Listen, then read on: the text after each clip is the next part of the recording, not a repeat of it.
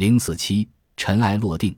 按照金茨堡的说法，本来梅诺基奥过上了正常的生活，昔日那场审判所带来的后果一点一点的被抹除了。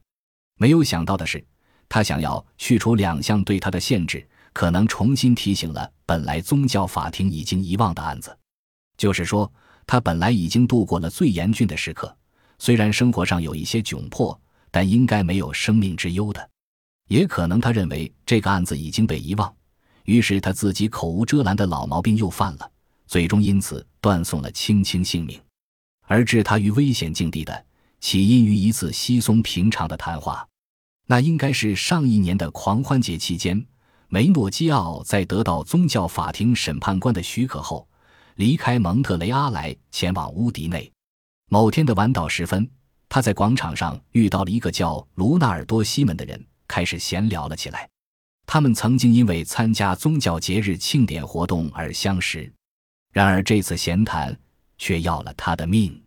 卢纳尔多给宗教法庭写了一封告密信，汇报了这次谈话的内容。哪怕是今天看来，这次谈话与他在第一次审判的交代都算不得什么惊世骇俗。梅诺基奥问：“我听说你打算当个修士，真的吗？”卢纳尔多。这难道不是个好故事吗？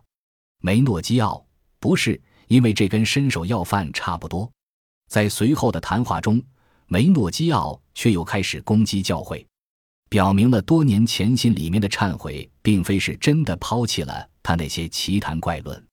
其实这次告发并没有得到及时处理，直到两年后，即一五九八年十月，可能是出于偶然，宗教法庭的审判官在审核现有记录时。把这个告发信与过去的审讯联系了起来，于是宗教法庭的机器再次开动了。有趣的是，他再次被抓之前，知道对他的调查已经启动，显然他是有机会逃跑的，而且他知道他会因此而死，但他并不想逃跑，因为他还记得他朋友对宗教法庭替他做的担保，否则他是会逃到日内瓦去的。可见他还是一个有情有义的人，他决定坐以待毙。哪怕已经在展望自己的生命尽头了，他等待着迫害者的到来。一五九九年六月末，他被抓了起来。七月，他出庭受审。法庭问他是否想要聘请一位律师，他回答道：“除了请求怜悯之外，我不想再做任何其他辩护了。不过，如果我可以有个律师的话，我会接受的。但我很穷。”当我们读到这个细节，一定会感到吃惊。在中世纪的意大利。法庭难道会为一个贫穷的罪犯指定律师吗？或者这个指定的律师会为那位罪犯真正的辩护吗？但是事实却是一名法庭委任的辩护人被指派给了梅诺基奥。随后，这名律师向法官们提交了一份很长的案情摘要，替穷苦可怜的梅诺基奥辩护。他宣称，证据都是二手和自相矛盾的。